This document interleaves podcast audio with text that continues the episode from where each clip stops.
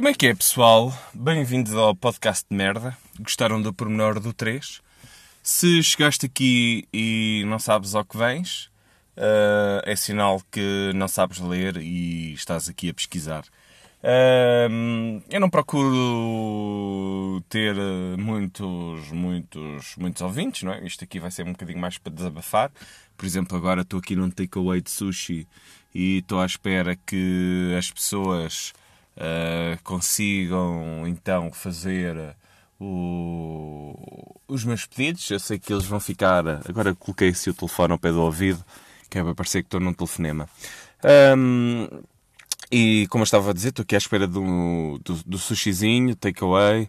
Eu sei que fiz um pedido muito complicado porque eles ficaram de olhos em bico. E é sempre, é sempre, é sempre triste. Pois é aqui uma piada um bocado xenófoba. Uh, podia ser pior, mas não sei.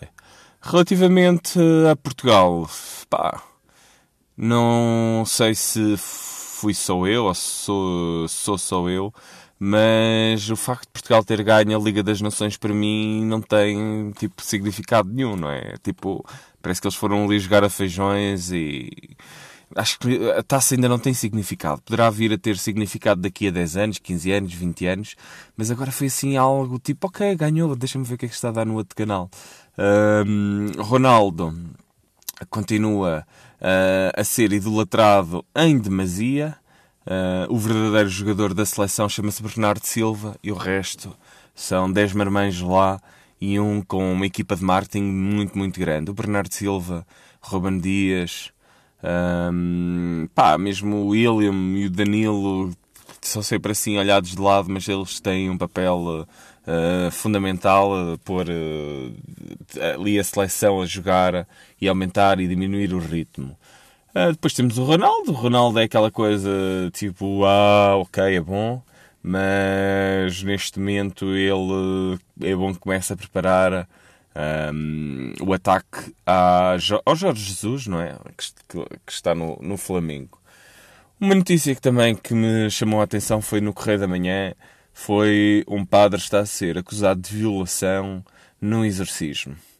Eu gostava de falar com um padre, não sei se algum padre alguma vez me vai ouvir aqui uh, este, este podcast, uh, mas eu gostava de perceber, na, na parte do exorcismo, onde é que entra a violação.